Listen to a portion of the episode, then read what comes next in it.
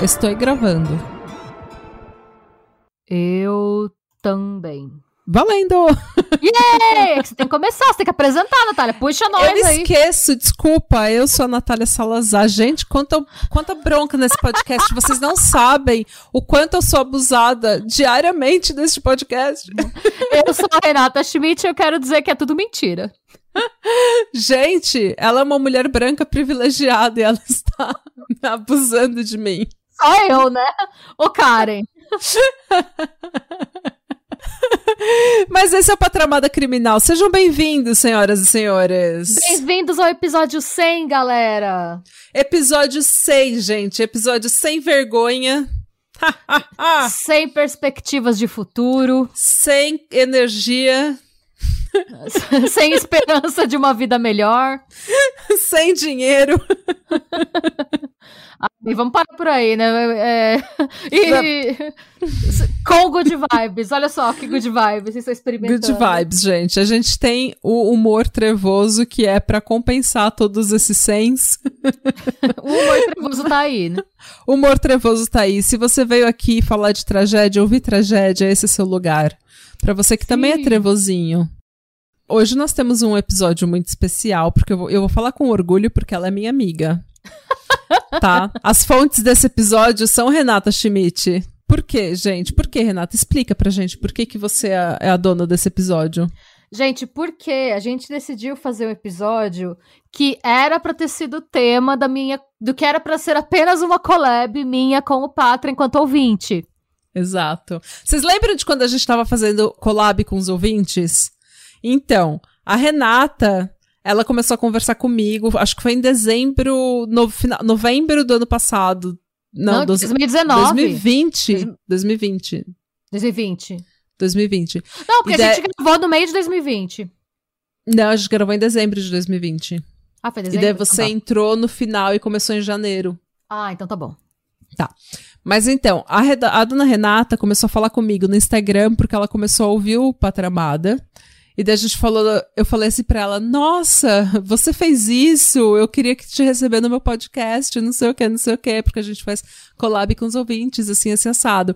E daí a gente foi fazer uma collab e ficou 20 minutos sobre o tema e 3 horas sobre absolutamente tudo, porque a gente é faladeira maneira. Yay! E daí clicou, e daí a gente falou, gente, essa pessoa precisa ser host desse podcast, porque a gente tem muita mesma vibe. Yay! E hoje em dia é ela que está aqui, gente. Sou eu, Me gente. maltratando, Cada me abusando. Não tô maltratando ninguém. Tô de boinha aqui. Só queria comer um bolinho, sabe aquele meme? Eu só queria comer um bolinho. E você aqui me falando de sexo casual. Eu nem sou daqui. Essa sou eu nesse momento. Eu só queria comer um bolinho. E fiquei até com fome. Mas, gente, eu estou extremamente feliz que você fez o que você vai falar que você fez e que a gente tentou fazer esse episódio um ano atrás, mais de um ano atrás, um ano e meio atrás, e que um hoje em dia atrás. nós somos mais que é, mais que amigas, podcasters. Co-hosts. Co-hosts. Parceiras de crime, parceiras de business. Parceiras Bom, no gente, cansaço. E no cansaço. O episódio de hoje, finalmente, é a minha tese lá da pós, meu artigo de conclusão de curso da pós em psicanálise, sobre o Ted Bundy. Ei! Finalmente. Todo Ei! mundo pede pra gente fazer uns clássicos. E eu sempre falo, gente, os clássicos não dá para fazer, porque assim, todo mundo já falou que tem que ser falado sobre o Ted Bundy. O que, que a gente vai fazer de novo? Mas daí vem uma Renata Schmidt e faz uma tese de conclusão de pós-graduação analisando o Ted Bundy. Daí isso é novo, isso a gente precisa comentar. Sim.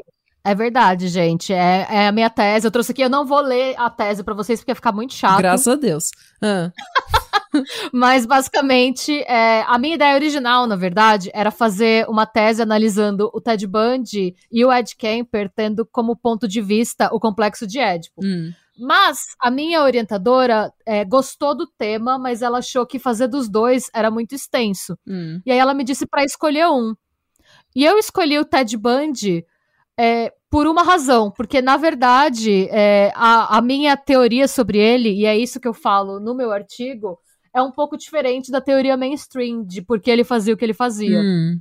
E eu achava que eu tinha obrigação de deixar registrado em algum lugar que a minha opinião, e pelo que eu tinha estudado, era diferente realmente do mainstream. Exato. E que tava to... Nossa. É, então, e aí foi. é, Aí eu acabei ficando com o caso dele. Inclusive, eu ainda quero fazer um episódio sobre o Camper. Primeiro porque ele tá vivo ainda, né? Ele tá vivo e eu preciso falar, o Ed Camper é o meu favorito. Eu, eu, eu tenho tanta raiva do Ed Camper porque eu tenho empatia pelo, pelo Ed Camper. Isso Sim. me, me acaba com a minha, com a minha cabeça. É que o Camper, ele é oposto do Band em vários sentidos. Então, o outro motivo pelo qual eu queria fazer ele junto com o Band era explicar um pouco das diferenças. E eu tenho que fazer um episódio porque quando eu dei minha proposta de artigo para minha orientadora, eu já tinha pesquisado tudo sobre o Kemper, eu já sabia Hum. o caso dele. É que ela me mandou cortar. então, eu já sei, eu já tenho até, já tá tudo meio que elaborado, sabe? É só, um, Hum, é só dar um tapinha Hum. ali. ótimo. Mas é por isso, gente, que a gente vai fazer. Então a gente vai falar do Band, como o que, a Nath, é, o que a Nath falou, né? A gente. Se a gente não tem nada a acrescentar, às vezes a gente prefere não fazer um caso mainstream e fazer um caso que as pessoas não Hum. conheçam. Mas eu acho que a gente precisa falar sobre o Ted Bundy, porque realmente eu acho que. é, eu, pessoalmente, não acho que ele matava a é, pessoas que pareciam a namorada, tá, Uhum. gente? Essa é a minha opinião, já dou spoiler aqui. É, no decorrer, tipo, eu, o artigo eu é, entreguei, né, tal, foi aprovado em 2017. Desde então já saiu muito mais coisa sobre o Band. Eu pesquisei, eu li o livro da Anne Rule também. É, e mesmo com tudo a mais que já saiu e tudo que eu vi, a minha opinião sobre ele continua sendo Hum. a mesma. e é isso. E vamos que vamos. Uhum. Vamos começar. vai- gente, vamos, lá, vamos pra infância do menino Band. Ai, meu Deus. Ah. Eu acho que ele é o serial killer, na real, sim. Parente, ele, ele é o mais conhecido hoje, eu acho, né? É, se ele não é o mais conhecido, ele é o. Ele tá entre os cinco mais, ou três mais. Eu não consigo saber quem é o mais. É, a Santíssima Trindade, entre aspas, o starter package de quem gosta de true crime é o Bundy, o Gacy e o Dahmer, né? É. Mas bem, tá bom. O pessoal só tava refletindo sobre. É, eu vou começar descrevendo a infância do Bundy nas palavras dele mesmo, com um trecho da transcrição da última entrevista que ele deu em vida, é, que foi transmitida pelo, pela Fox no programa A Current Affair, em 23 de janeiro de 89, 17 horas antes da execução dele, tá? Hum. Ele diz: Eu cresci numa casa maravilhosa, cercado por dois pais dedicados. Éramos em cinco irmãos e éramos o foco das vidas dos nossos pais. Hum. Íamos frequentemente à igreja. Eles não bebiam, não fumavam. Basicamente, eu era uma pessoa normal. Não eram desses caras que frequentam bares, não era um pervertido no sentido de as pessoas me olharem na rua e pensarem: tem alguma coisa errada com esse cara. Hum. Eu era essencialmente uma pessoa normal. Eu tinha bons amigos, levava uma vida normal, com exceção desse pequeno segmento destrutivo que eu mantinha muito secretamente e não deixava ninguém saber sobre. Parte do choque, do horror que minha família e amigos experimentaram quando fui preso pela primeira vez foi por não terem a menor ideia de que aquele era eu. Eles me viam como o típico garoto norte-americano. Gente. E o pior de tudo é que até no, no statement, até nas coisas que ele fala sobre ele, ele é um serial killer. Sim. Eu vejo muito Dennis Reynolds, sabe? Quando eu leio. Exatamente, porque, tipo, é, sabe aquela, aquela piada que a gente fez, que é tipo, nossa, parece, é exatamente o que uma mulher branca de dreadlock ia falar? Que você sabe que uma pessoa que. Uma pessoa branca que usa dreadlock, você sabe o que ela vai falar. Você sabe os papos que ela vai trecho? com. Entendeu? Ele é, é, é, é exatamente o que um serial killer falaria. É. Bom, vamos lá. Isso, e, de novo, gente, assim, que é uma coisa que eu quero reforçar, né? De novo, não, mas isso é o que ele falava de- da própria infância, tá? Não é necessariamente o que realmente aconteceu. Hum. É, porque a gente vai ver que esse é um elemento muito constante na vida dele, o fato dele criar uma narrativa que convinha pra ele sobre a visão que ele tinha dele mesmo, tá? Hum. Ted Bundy nasceu Theodore Robert Cowell em 24 de novembro de 1946 em Vermont, nos Estados Unidos. Ele era filho da Louise Cowell com um veterano da Força Aérea Norte-Americana. Versão oficial, tá? Essa é a versão oficial que a gente tem de quem ele era. Hum. E para evitar o escândalo, porque quando a Louise engravidou ela não era casada, os pais da Louise decidiram que eles iam assumir a criação do Ted e a Louise, que era a mãe, na verdade ia ser a irmã mais velha dele. Então, na verdade, ele foi criado pelos avós como sendo pais dele. E a mãe dele, é, ele cresceu achando que a mãe dele, na verdade, era irmã dele. Extremamente normal, né? Opa. E o pior é que naquela época E- eu acho que era mais normal do que a gente gosta de pensar. Sim, é verdade. Não é o Jack Bom. Nicholson que tem essa história também? Nossa, não sei. É? Eu acho que é. é- Não ou é ele sabia. ou o Robert De Niro, mas eu acho que é ele, o Jack Nicholson. Tem a mesma história. Eu não sabia. Nossa, Um gente. virou um ator famoso, o outro virou um filho da puta serial killer. Choices. E é, a, a família dele fez o pacote completo, tá? A, a mãe barra avó é, chegou a usar barriga falsa pra fingir que tava grávida. Nossa, a gente, a grávida de Taubaté. A grávida de Taubaté, Original. eles mandaram a, a Louise foi mandada pra outra cidade, pra ninguém ver ela barriguda. Hum. Ela pariu em outra cidade. Foi todo um esquema, um esquema bizarro, assim. Ao contrário do que ele descreve, a família dele não era estável. Hum. Ele cresceu presenciando o- quem ele achava que era o pai, que era o avô dele, né? É, ele cresceu presenciando o avô espancando a avó, ou barra o pai espancando a mãe. É a. E, inclusive, mais pra frente, é, depois que tudo aconteceu, né, que a gente já sabe o que é, porque né, nem eu, ninguém vai ser surpreendido com essa história, mas o que eles acreditam hoje é que, na verdade, o, a, o, o Bundy, ele é fruto do abuso sexual que a Luísa sofreu do próprio pai. Hum. Então, que, na verdade, o, pai, o avô dele era realmente o, pai, dele. Porque esse. Primeiro, ah, o seu pai é um militar. É, é uma, era a desculpa que todo mundo dava quando tinha algum escândalo na família. Sim. Você inventa um pai que morreu na guerra. Segundo, mesmo depois que tudo estourou, é, nunca apareceu esse pai. Não tem um nome, não tem Hum. nada, não tem uma foto. Então, acreditam realmente, conhecendo o avô dele, que provavelmente ele era fruto da. Ele foi fruto da relação incestuosa. É, é a versão da, é a versão da namorada que não estuda na mesma escola, estuda na outra escola. Que nunca é real. É, beijei a menina da praia. é, né? beijei, já beijei várias na praia. O, então, assim, né, a gente já tem aí um, um abuso. A gente tem uma criação toda errada, né? Basicamente. Hum. E é, mais pra frente, quando o Ted tem cinco anos, a Louise casa com um homem que chama John Culpeper Bundy. E ela decide levar o Ted com ela, exatamente por conta do ambiente tóxico que era a casa dela. Hum. E não só levar ele pra outra casa, ela decide mudar de estado. Aquele lance dela querer sair para o mais longe possível que ela conseguir da família dela. Uhum.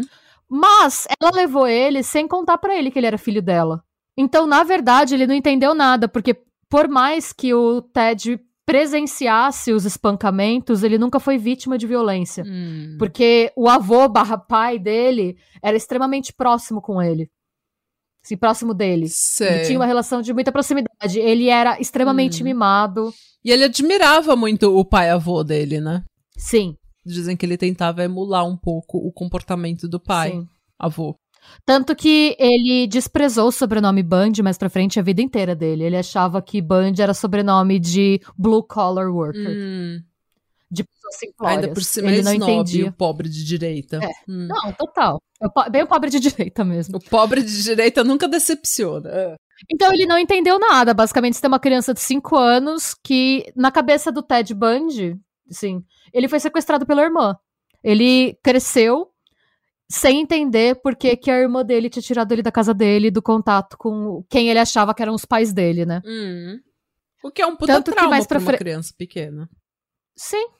É, ele falou mais pra frente que ele nunca perdoou a irmã por ter tirado ele da casa dos pais. E ele detestou, como eu falei, o fato dele ter sido adotado pelo padrasto e ter recebido o sobrenome do padrasto. Hum.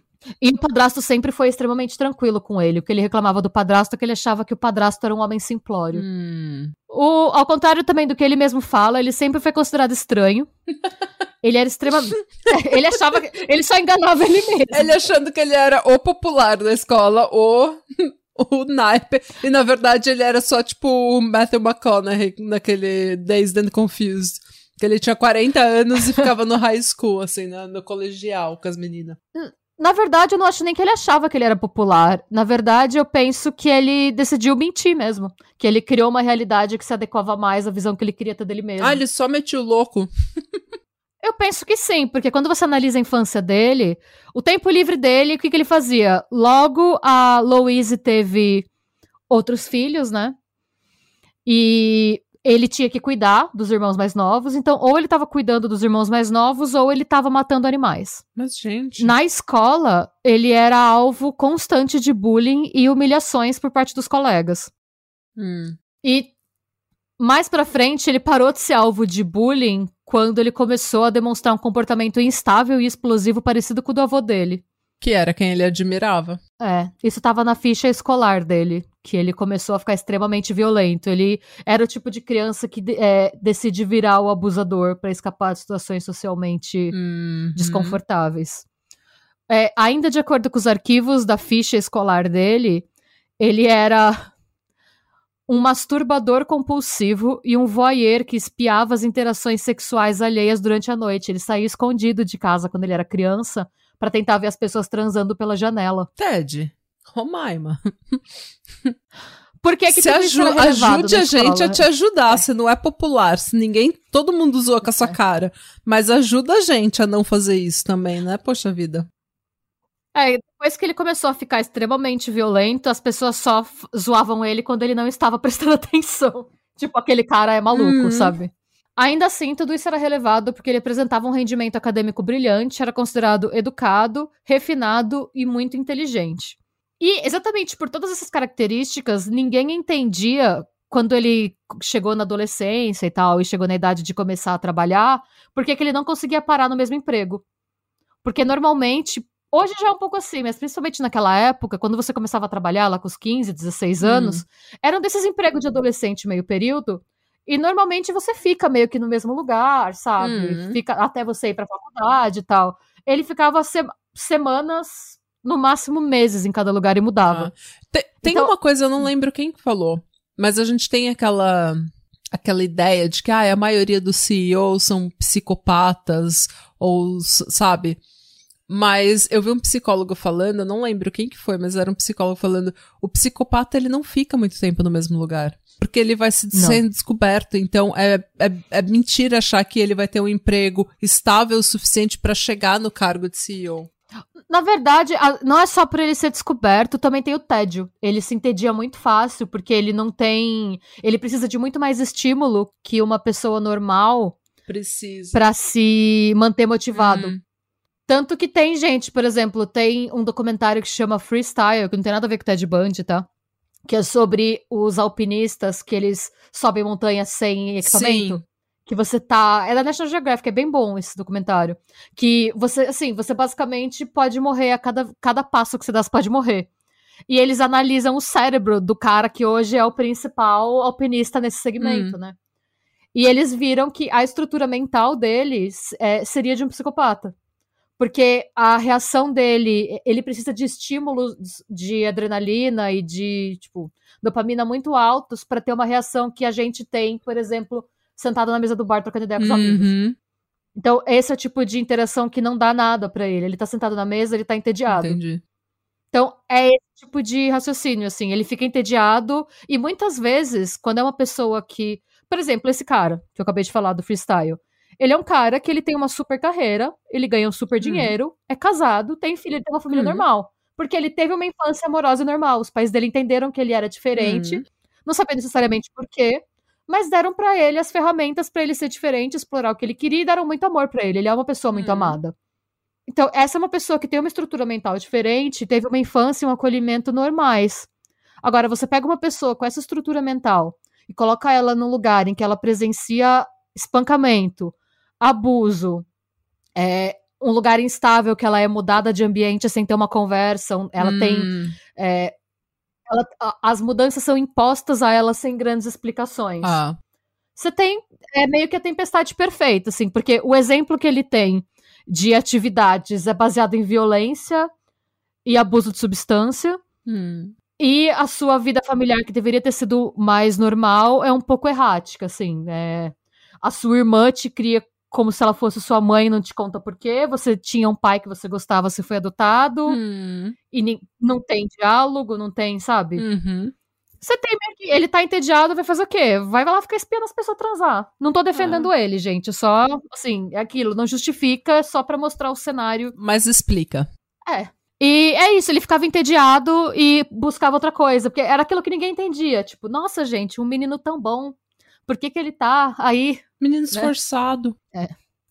Beleza, em 67, com 21 anos, ele entra na Universidade de Washington. Foi lá que ele conheceu a famigerada Stephanie Brooks. É, foi assim, é, ele considerava a Stephanie, e aí a gente entra também no lance dos, da, da objetificação do psicopata, hum. né? Não é que ele se apaixonou pela Stephanie. É, ele considerava a Stephanie o objeto de desejo para a vida que ele queria ter. Sabe essa pessoa que pensa assim, quando eu comprar uma Birkin bag, eu, é uma prova que eu venci na vida, Sim. ou quando eu tiver um carro importado. Para ele é quando eu casar com a Stephanie, quer dizer que eu, eu venci na vida. Eu vou ser aceito pela sociedade. É, exatamente. Ela representava a vida que ele achava que ele merecia. Hum. Ela vinha de uma família extremamente rica. E ela, é, quando eles estavam juntos, né? Ela levava. Ele era o cachorrinho dela.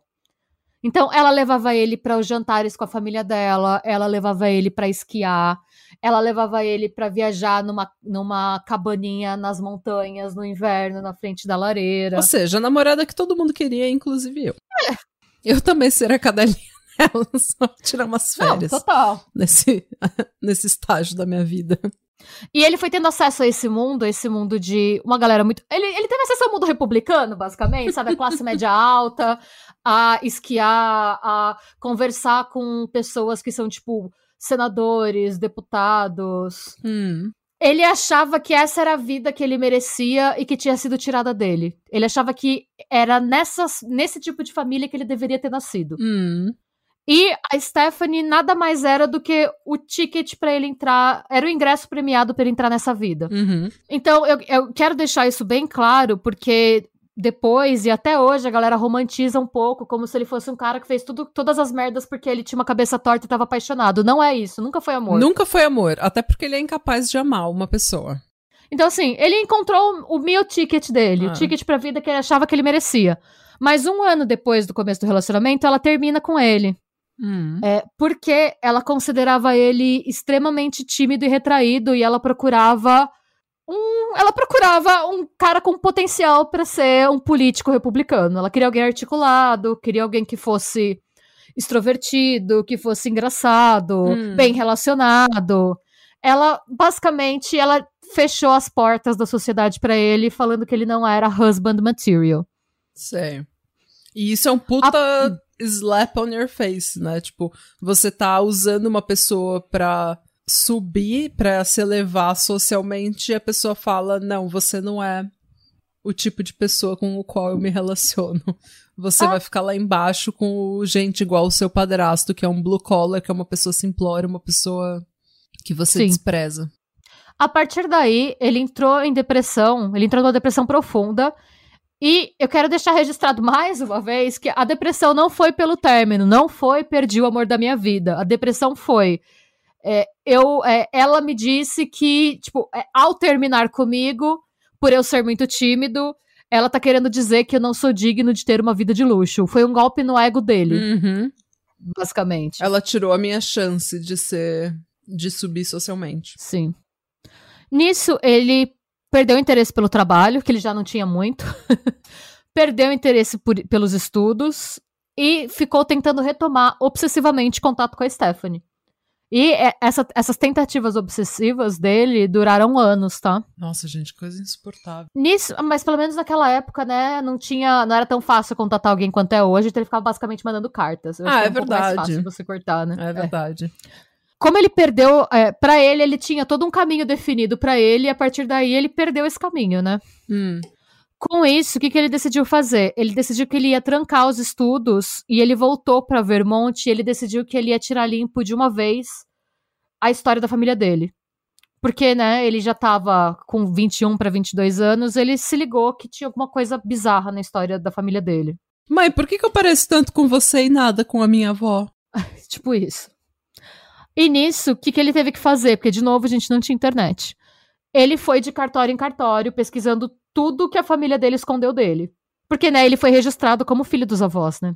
Hum. Ele teve que fuçar de cartório em cartório até achar o registro do nascimento da, da, é, da cidade que a Louise foi ter o parto escondido. E nisso ele descobriu que a Louise, na verdade, era a mãe dele, não a irmã dele, e que ele tinha sido criado pelos avós. Nisso aconteceu uma coisa bizarra. Porque ele teve algum. Ninguém sabe direito qual foi o processo mental por trás disso. Ele voltou para a faculdade outra pessoa. Ele, ele, tipo, voltou, né, para a Universidade de Washington. Uhum. Ele decidiu se formar em psicologia e ele conseguiu. Ele se graduou magna cum laude, que seria o equivalente a um diploma de honra ao mérito. Uhum. Ele criou uma necessidade ainda maior de controle mas ele ficou extremamente extrovertido, ele realmente virou outra pessoa. E é aí que nasce o Ted Bundy, que todo mundo. A lenda dele nasce aí. Uhum.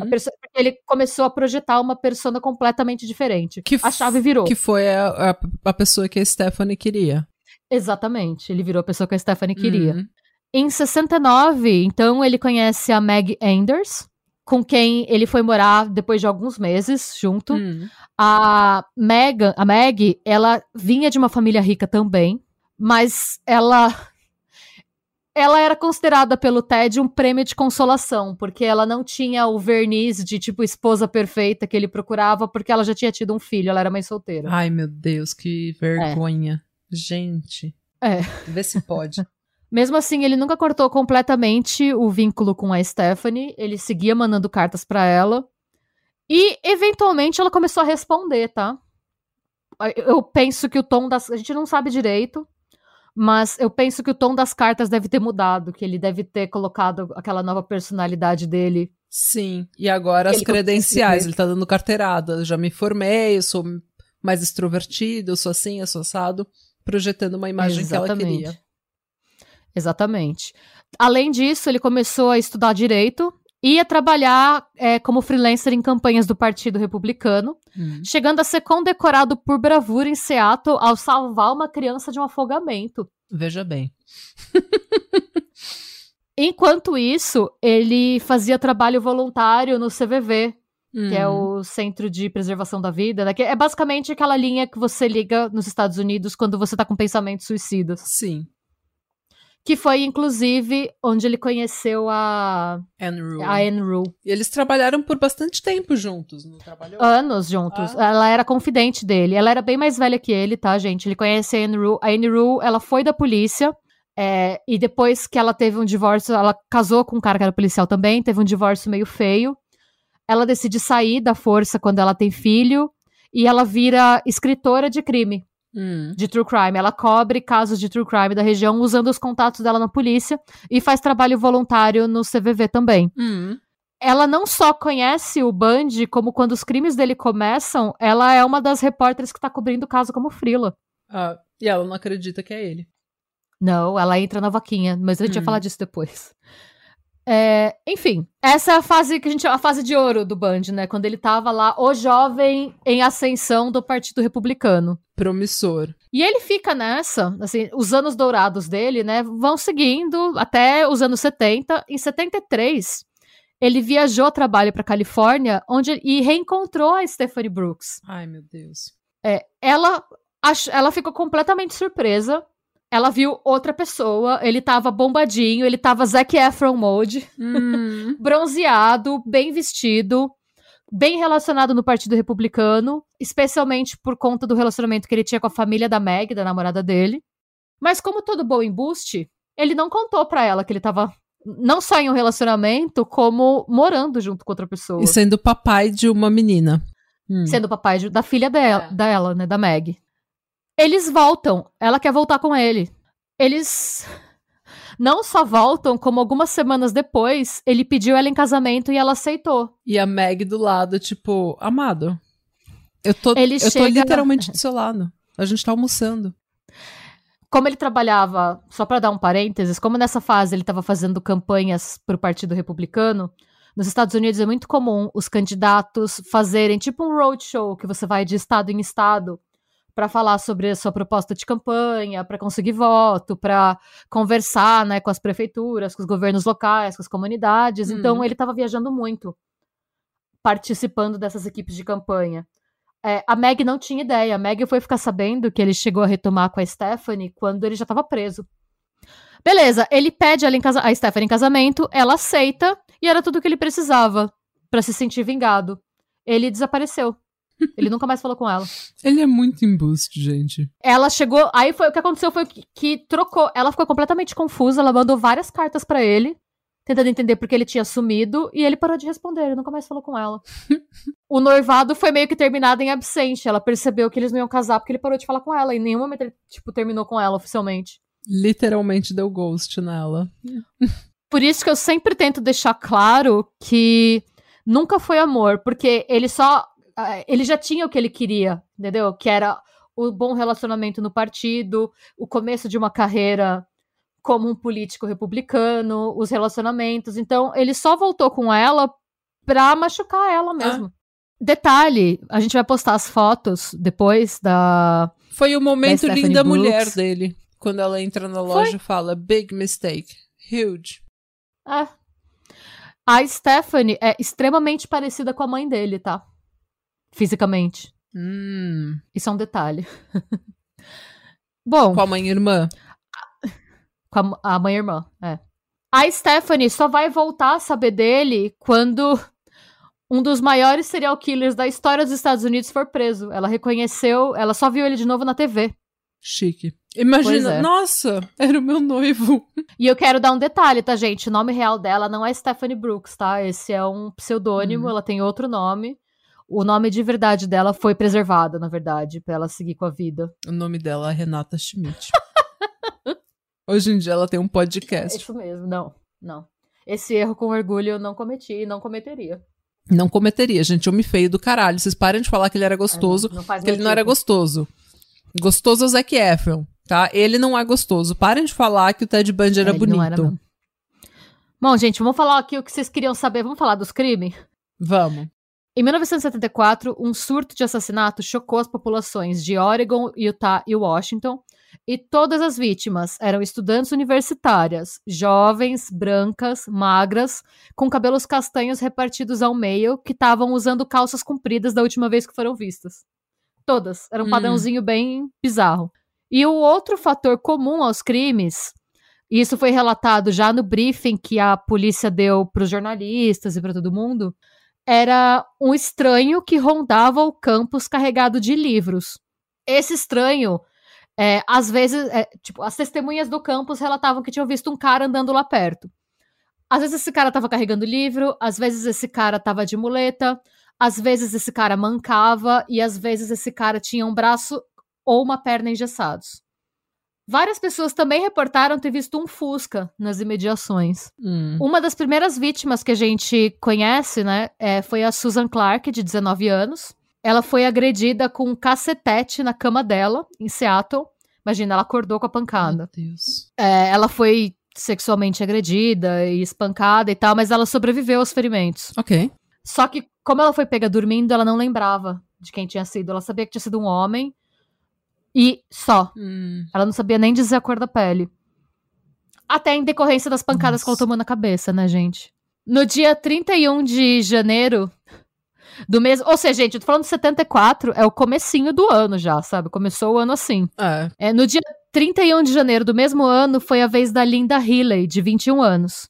A Linda, infelizmente, faleceu. E as únicas evidências que a polícia tinha foram os lençóis e uma camisola manchados de sangue. Mas o sangue era da própria Linda, não tinha o sangue. O agressor não deixou o sangue, né? Hum. Em 12 de março, Dona Manson, de 19 anos também, sumiu ao dirigir. Ela estava indo para um show em Olímpia, em Washington. 17 de abril, A Susan Hancock, de 18 anos, estava indo para um cinema em Ellensburg para assistir um filme alemão e nunca chegou no cinema.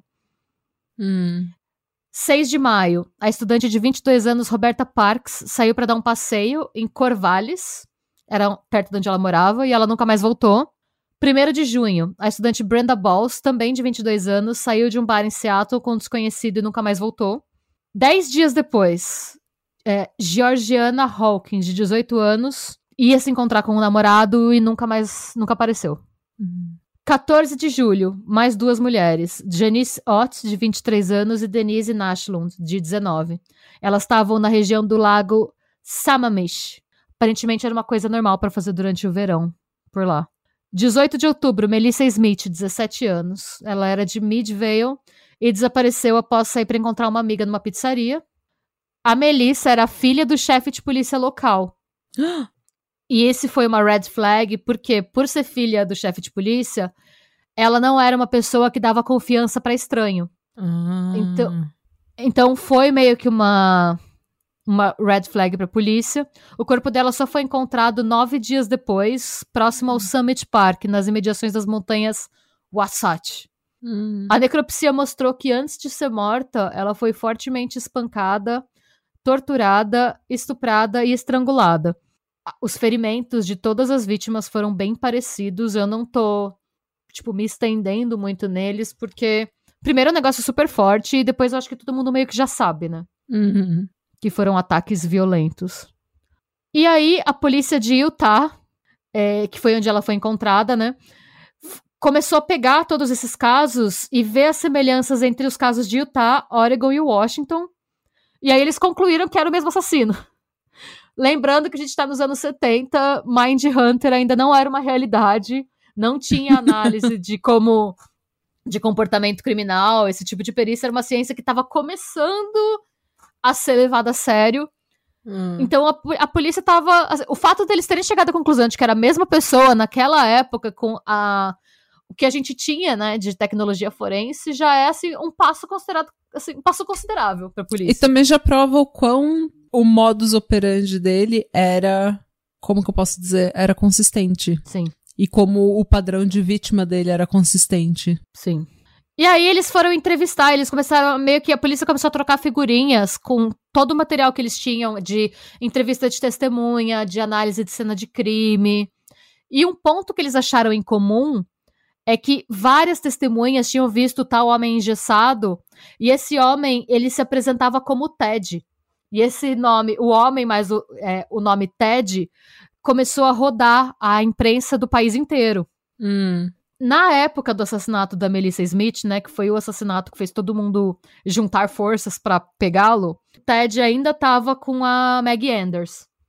E nisso que rodou o retrato falado falando esse é o Ted, uma mulher que se chama Lynn Banks, que era colega de trabalho da Maggie Anders, viu o retrato falado e ficou em choque. Imagina o que, que é, você tá na TV e você vê o retrato falado de um estuprador, assassino, e ele é a cara do noivo da sua amiga.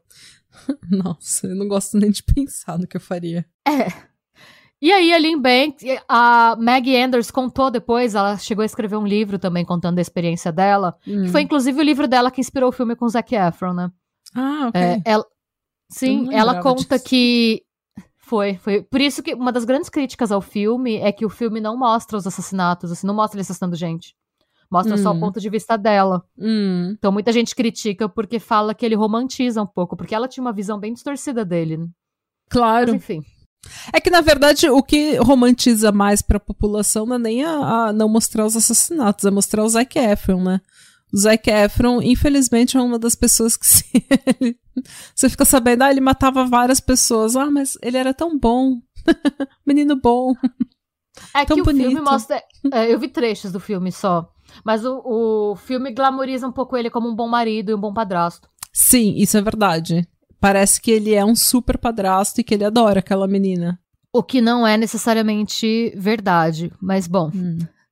A Maggie Anders conta que quando a Lynn Banks.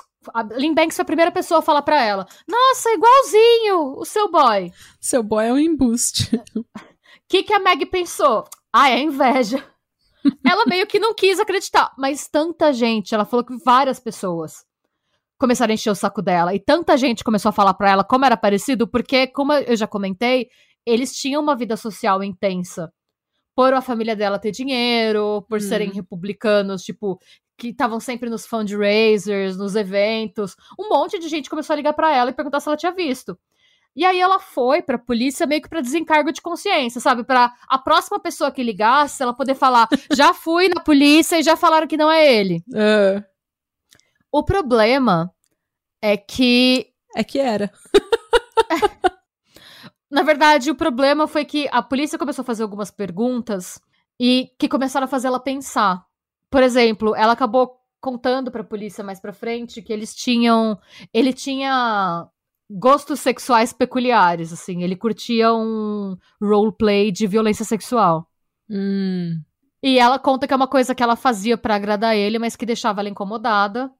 Mas que nas, última, nos- nas últimas semanas, pra não dizer meses, ele tava tranquilíssimo. Tava pleno. É, tranquilo até demais em comparação com o começo do relacionamento. Sim, porque ele tava. Quando o homem não tá ciscando no seu terreno. Pois é. Mas ainda assim, o que ele tinha a favor dele é que você tem um cara que se formou magna cum laude em psicologia, que tá estudando direito, que é voluntário na linha de prevenção ao suicídio, que participa de campanha política. Ele chegou, inclusive, a participar de uma campanha para governador do Partido Republicano lá em Washington. Hum. Morava com a namorada, uma namorada, uma menina de bem. Ele era o cartão postal do, do homem que você apresenta pros seus pais, pra sociedade, como você arrumou um bom, um, um bom partido. E pra ela, ela precisava disso, porque ela era uma mãe solteira naquela época. Sim. Então ela precisava da validação do o homem que é jovem, bonito, inteligente, influente, tá me validando não só como mãe, mas como mulher, ao invés de falar que não namora mãe solteira, sabe? Ao invés de, de me envergonhar por, por eu ter uma filha. E, a gen- e ele tem, é engraçado, porque rola uma inversão de, de papéis, por assim dizer, porque o Ted Bundy é, vira a Stephanie Brooks da Meg Anders. Ele Hum. simboliza o que a, a- o que a Meg precisa para se recolocar na sociedade depois de um relacionamento fracassado, aos Uhum. olhos dela. Então, ela releva muita coisa, inclusive do comportamento sexual dele, que ela já fala que ela se sentia incomodada, pelo fato dele ser exatamente isso. Ele é o cara branco, articulado, inteligente, bem-sucedido, com um futuro promissor, que me escolheu.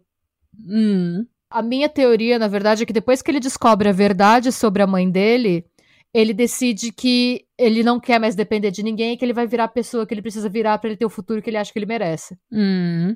Eu acho que ele fica com mais ódio da origem dele. Sim. E é- ele fica com mais. É por isso que ele volta a estudar, ele, ele vira ah, completamente assim. Ele dá uma virada de 180 graus. Porque ele fala: eu não vou pertencer a esse white trash, sabe? Eu não vou pertencer a essa classe baixa, abaixo de E mim. detalhe, os assassinatos começam depois que ele descobre que ele é filho. Hum. Ele se descreve, né? Ele fala que foi é, em 70, no final de 73 que ele descobre que ele é um bastardo. Hum. Ele usa a palavra bastardo. Hum. E os assassinatos começam meses, se não semanas depois disso, né? É porque daí a raiva dele atinge, acho que o pico, né? E o que eu também quero reforçar é que as mulheres que ele ataca têm o perfil e a idade correspondente à idade da mãe dele quando engravida dele. E o Deus. fato delas usarem calça comprida, quando você tá nos anos 70, na época do, do amor livre ainda, aquela coisa bem Uhum. Rolling Stones, na fase dos Beatles, faz com que elas parecessem, tipo, mulheres que não são mulheres tradicionais, sabe? Mulher, essas mulheres modernas. Mulheres independentes. É. Tanto que naquela época, da, da, da- é quando as mulheres começam a ficar muito magras. Tipo, elas vão da década de 60, quando elas são mais cheinhas, mais, tipo, é, cur- curvadas, assim, pra... Curvadas, não? Né? A Natália falando das mulheres corcunda. As- Quando elas são mais, assim, cheinhas, com mais curvas e com mais peito, mais bunda, e pra. Porque essa- esse tipo de mulher dos anos 60, a mulher com quadril largo, ela é uma mulher boa pra ser mãe. ela é saudável, ela é boa para ser uma, uma boa mãe, ela vai ter um parto bom, ela é a mulher tradicional. Daí você vai pro outro extremo, que é a pessoa que é extremamente magra, que não tem o quadril largo de, né, para carregar um filho, que tem aquela aquela aparência mais de entre aspas doente, sabe? Aquela então elas ficam nessa justamente para mostrar que elas são independentes e que elas não são mulheres tradicionais, que elas não são mulher para casar. Sim. E ele se aproveita disso. Não, para mim, ele tá constantemente matando a mãe dele. Porque para mim, ele fez com essas meninas o que ele não tinha coragem de fazer com a própria mãe. Hum. Por ser mãe hum. dele, por ser uma coisa que. Eu não sei nem se tem uma questão de coragem no sentido do relacionamento mal resolvido. Para mim, é a questão da coragem no sentido de que a mãe, ele seria. A polícia tá na porta dele super rápido. Sim. É, para mim, porque a, o timing para mim não é coincidência. O fato dele ter descoberto quem a mãe dele era e de, na cabeça dele, da mãe dele ter aberto as pernas pro primeiro militar que ela hum. viu e ter e isso ter gerado ele e o fato de que isso poderia ser usado contra ele no futuro, o fato dele ser entre aspas um bastardo, que é uma palavra que ele usa várias vezes uhum. quando ele narra a origem dele, deixou ele com ódio, porque é uma ferida no ego dele que ele nunca consegue apagar, não importa o que ele invente. Por isso, até que ele faz tanta questão de falar que a infância dele foi normal e feliz e que ele era uma criança normal e feliz. Hum. Mas não importa o que ele faça, ele nunca vai conseguir apagar o fato de que na cabeça dele, a mãe dele foi uma, entre aspas, eu quero reforçar que é a visão dele, a mãe dele era uma vagabunda. Uhum. Que saía por aí, saiu por aí dando, não quis se preservar, não quis dar para ele a família tradicional americana que ele achava que, que ele, merecia. merecia. Ah. E para mim, essa é a teoria que eu defendo, sempre que ele via alguém que lembrava ele disso, ele ficava com uma raiva absurda e queria destruir aquela pessoa o máximo que ele conseguisse, porque ele não só violenta essas mulheres, ele, ele dá um overkill, assim, ele desfigura essas mulheres. Sim. Ele quer que essas mulheres desapareçam e que o que elas representam desapareça. Eu não lembro, era ele que voltava depois para estuprar o corpo depois de meses? Sim. É. Alguns sim. É. Eu fico, é que ele não foi o único, mas ele é um deles. É, que ele não é o único que volta para estuprar, mas eu sei que pelo menos aquelas que estavam na montanha, que você falou, Sim. ele voltava depois de, tipo, semanas com o corpo decompondo e ele estuprava a cabeça delas. É tipo, Porque, é, era um jeito, além de ser uma violência maior, era um jeito dele reviver, dele fazer aquilo de novo, violência, sem precisar ter o trampo de caçar. Hum. Porque também não era sempre que ele tinha o tempo. Sim, Porque ele era um menino muito bom, muito ocupado. Pois é. Filho da puta. Sim. E foi essa. Eu acho que a polícia ter visto e, é, o padrão dele e conver... a polícia conversou com ele. A polícia chegou a chamar ele para conversar por ele ser parecido com o cara do retrato falado. Uhum. E a polícia conversou com ele, concluiu que ele era um menino bom e seguiu o bonde. Nada aconteceu. Foi aquela conversa de brother, sabe? Tipo, ah, Sim. ah, o próprio juiz no julgamento dele. Ai, você é um homem muito inteligente. Queria ter te conhecido numa outra circunstância. Você seria um colega de profissão. Tipo, puxando o saco desse filho da puta que matou várias mulheres. Essa negligência da polícia trouxe consequências absurdas para muitas mulheres. A exemplo hum. da Carol Daronte, de 18 anos. A Carol foi fundamental para o que aconteceu, para a trajetória, né, do caso do Bundy. Ela era uma estudante de Utah. Ela estava no shopping procurando livro, assim, para comprar livro, uma coisa totalmente trivial, assim. Hum. E enquanto ela estava passeando pelas prateleiras da livraria, ela foi abordada por um segurança. O segurança mostrou a credencial para ela, é, chamava é, Official Roseland. E ele perguntou se ela tinha estacionado o carro dela perto de uma loja da Sears. E ele descreveu o carro. Hum. E ele perguntou o número da placa, ela confirmou o número da placa. E o segurança informou que é, teve uma tentativa de arrombamento do carro e pediu para ela acompanhar ele até a delegacia para ver se nada tinha sido levado. Hum. E ele disse que eles tinham que ir no carro dele para não contaminar a cena do crime. E ele disse que para ela ficar tranquila porque era procedimento padrão. E ela. Eu faço isso com todas as minhas vítimas. Ele não tava mentindo. É um procedimento padrão que eu uso com todas as minhas vítimas. O segurança do shopping vai te levar na delegacia, gente. Segurança do shopping, enfim. Bom, eles chegam. Ela começou a achar estranho, porque ela falou que no começo é, é a coisa mais normal do mundo. Seu, um homem que tá lá, ele te mostra uma autenticação, ele descreve o seu carro, ele fala onde tá estacionado, fala quem tenta entrar. Claro. É, é, ela disse que foi meio natural para ela obedecer. E ela foi com ele até o estacionamento. Ela estranhou porque ela viu que o carro era um Fusca não tinha nenhuma identificação no carro, não tinha assim nenhum adesivo. Hoje parando pra pensar, porra, né? Daí tinha aquele adesivo do Bolsonaro de 2017. 2018. E aí ela falou que ela desconfiou, então ela pediu para ele alguma autenticação, algum documento que comprovasse que ele estava trabalhando pro shopping. E ele entregou. Ele tinha lá o negócio de identificação do shopping. Ela pensou, ah, ok. E aí ela entrou no carro com ele. Hum. E aí ela só percebeu que tinha dado merda quando o carro tomou o rumo oposto da, da delegacia. Hum, ai, meu Deus.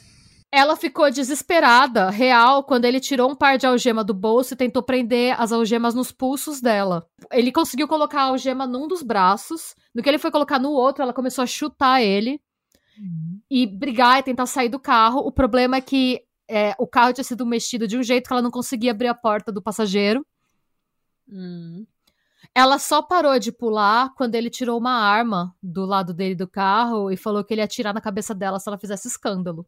Uhum. Nisso, ele para no matagal, arranca ela do carro e é, ele não. É, a gente sabe o que ele vai tentar fazer, né? Uhum. E aí ele tira a arma e ele segura uma barra de ferro e vai para cima dela, ameaçando ela com a, barra, com a barra de ferro e manda ela ficar quieta.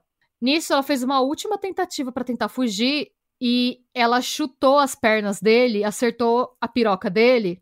Ele se desconcentra porque ele tomou um chute na piroca. Uhum. Nisso, ela corre pra estrada. E aí tinha um casal passando de carro, ela tá louca na estrada, ba balançando os bracinhos, com a algema ainda pendurada numa das mãos. ela foi levada pra delegacia. Ah, eles acreditaram nela. Porque eu fico imaginando que alguém fugiu da polícia se a algema tá no braço ainda. Não, não, ela tava tão desesperada que no meio do nada. É, ainda bem que foram pessoas boas, né? É, porque eu ia tinha e... deixado ela morrer só na minha desconfiança, tadinha. e também ela era muito novinha, né? Ela tinha 18 anos. É verdade. Sei lá. Devia ter uma cara de menina boa, sei lá o que aconteceu. É, bom, o bom, é, por que, que ela foi tão crucial para esse caso? Não só para ela ter sobrevivido, mas porque isso aconteceu à luz do dia. E ela não, ela obviamente ela estava machucada, mas não o suficiente para não conseguir lembrar da cena com detalhe e identificar o agressor. Uhum. Obviamente, na hora, o Bundy meteu um pente e fugiu. Ele meteu o cabelo pro outro lado, falou, não sou eu. Enfim, e sumiu na neblina, né? Ele pôs um bigode. é.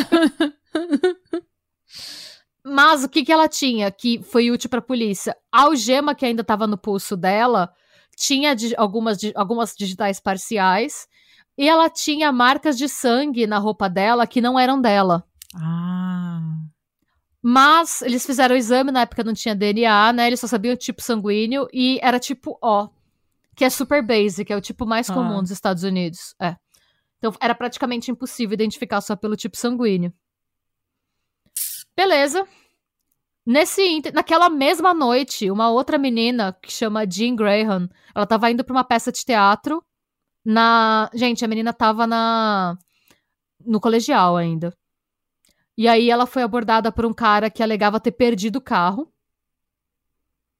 Hum. Sim. E ela não quis ajudar ele, porque ela falou que ele, ela achou ele muito shade. e ele continuou enchendo o saco dela pra ela ajudar ele, mas ele, ela não ajudou. E ela realmente foi pra peça e falou: foda-se esse cara, certa ela. You go, Jean. Uhum. Mas, infelizmente, a Deborah Kent, que também tinha só 17 anos, não fez a mesma coisa. Ela tava no mesmo teatro e saiu um pouco antes do fim da peça para buscar o irmão dela no boliche. E ela pediu pros pais dela, ela falou, gente, é super rápido, me esperem na, na entrada da escola e do teatro da escola, eu vou, busco ele e volto. Hum. E ela nunca mais foi vista com vida. Eita, meu Deus. As, a única pista do desaparecimento dela que acharam na cena foram duas pequenas chaves de algemas deixadas próximas ao carro dela. E essas chaves abriam as algemas da Carol Durant. Ai, gente. E aí a polícia confirmou, obviamente, que era a mesma pessoa. Hum. É, durante o processo de interrogar a testemunha, uma delas alegou ter visto um Fusca escapando a toda velocidade do estacionamento do teatro naquela mesma noite. Hum. Mas não pegaram ele, gente. Obviamente, né? Ia demorar mais de um ano pra ele ser pego depois disso. Caralho. Sério que demorou tudo isso? Eu achava que, tipo, eram meses. Tipo, dois, três meses e ele ficava fugindo. Eu não sabia que ele ia demorar um ano. É, não, eu fui até checar se era isso mesmo, dar uma respirada, porque olha.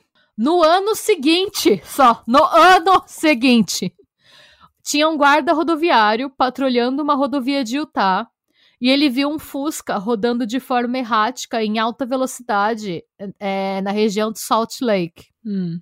E ele achava que podia ser um motorista doidão. Ou que podia ser um carro roubado. E aí ele fez um sinal pro Fusca estacionar no acostamento para fazer uma verificação, tipo de rotina. Hum. É, o Fusca não parou. Pelo contrário, o Fusca tentou dar fuga. O carro acabou sendo detido pelo guarda mesmo assim.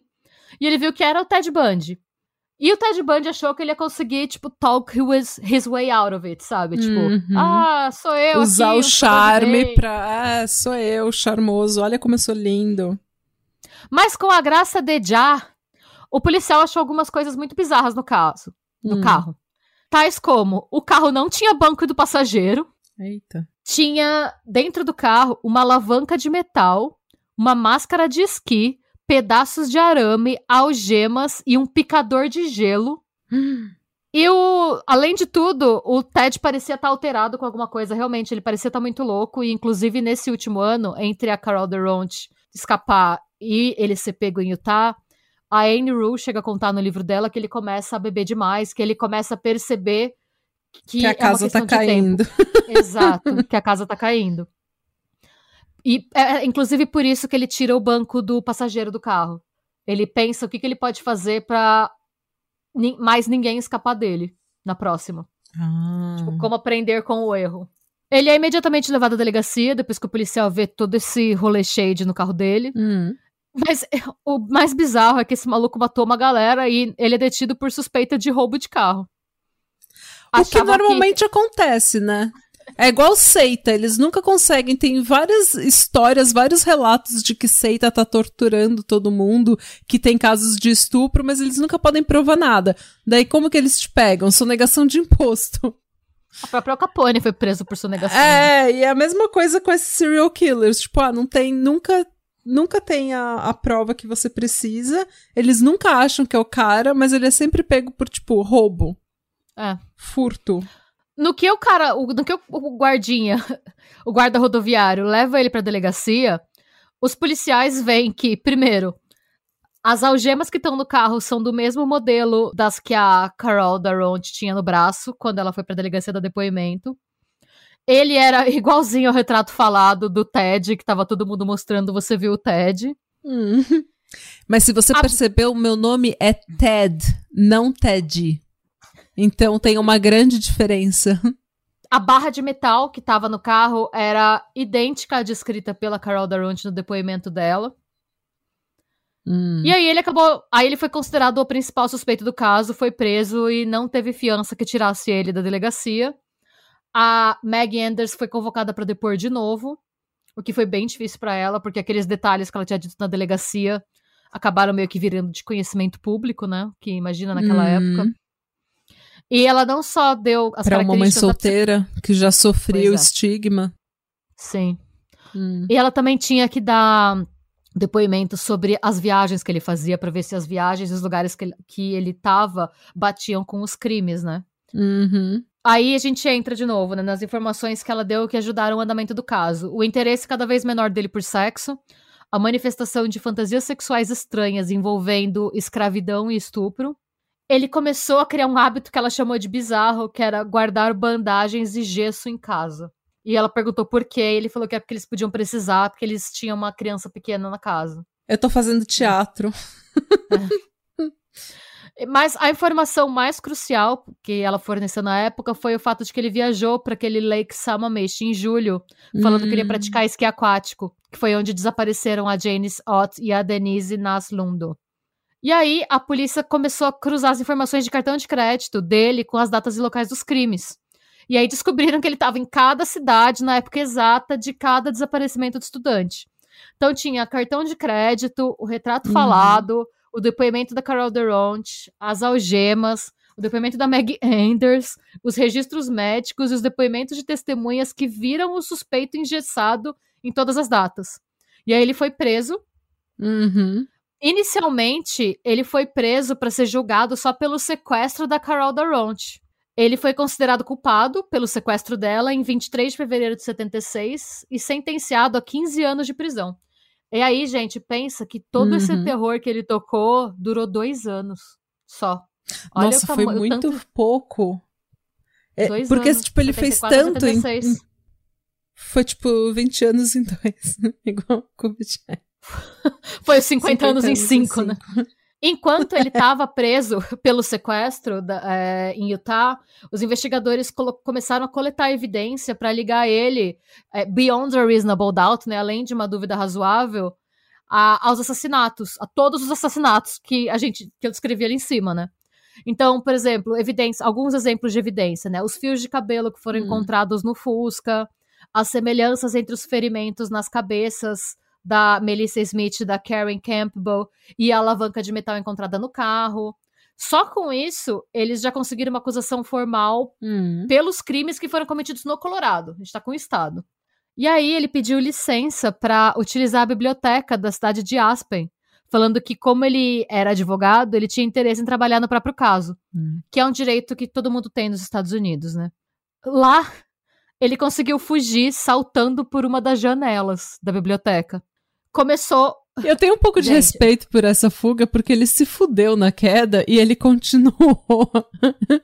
Mano, você imagina, ele fugiu, ele pulou da janela, começou uma, uma operação policial que envolveu 150 agentes da polícia, cães farejadores e equipamento de busca. Eles bloquearam em horas a cidade inteira para ele não fugir de lá. E colocaram um bloqueio hum para ele não subir pelas montanhas. E ainda assim, ele ficou seis dias foragido. Ele roubou um carro, conseguiu ligar o carro e tentou fugir da cidade com o carro roubado. Hum. Eles não podiam tirar o direito dele de ir na biblioteca pesquisar. E aí, sempre que ele ia pra biblioteca, ele tinha que colocar o gema nas mãos e nos pés. Tá certo. É. Daí ele volta pra prisão e ele descobriu, dentro da cadeia lá, é, trocaram ele de cela exatamente para evitar que ele tentasse fugir de novo, né? Hum. E ele viu nessa nova cela uma abertura de um duto de ventilação que levava do teto ao interior de um armário no almoxarifado. Ele emagreceu até ele passar pelo duto. Quando ele conseguiu chegar no peso, ele ficou extremamente magro. Ele escalou essa abertura do teto e ele ficou sentado no armário por horas até o prédio esvaziar. Nisso, viram que ele saiu das, que ele não estava na cela, todo mundo saiu procurando por ele. Quando o prédio esvaziou, ele saiu pela porta da frente do presídio. Porque ele se vestiu de policial, pegou, não foi? De, Ou de, de, de zelador, de... ele pegou a roupa que tava no almoxarifado. Ele é. pegou a roupa de zelador, ele saiu pela porta da frente. Gente, é muita audácia do homem branco.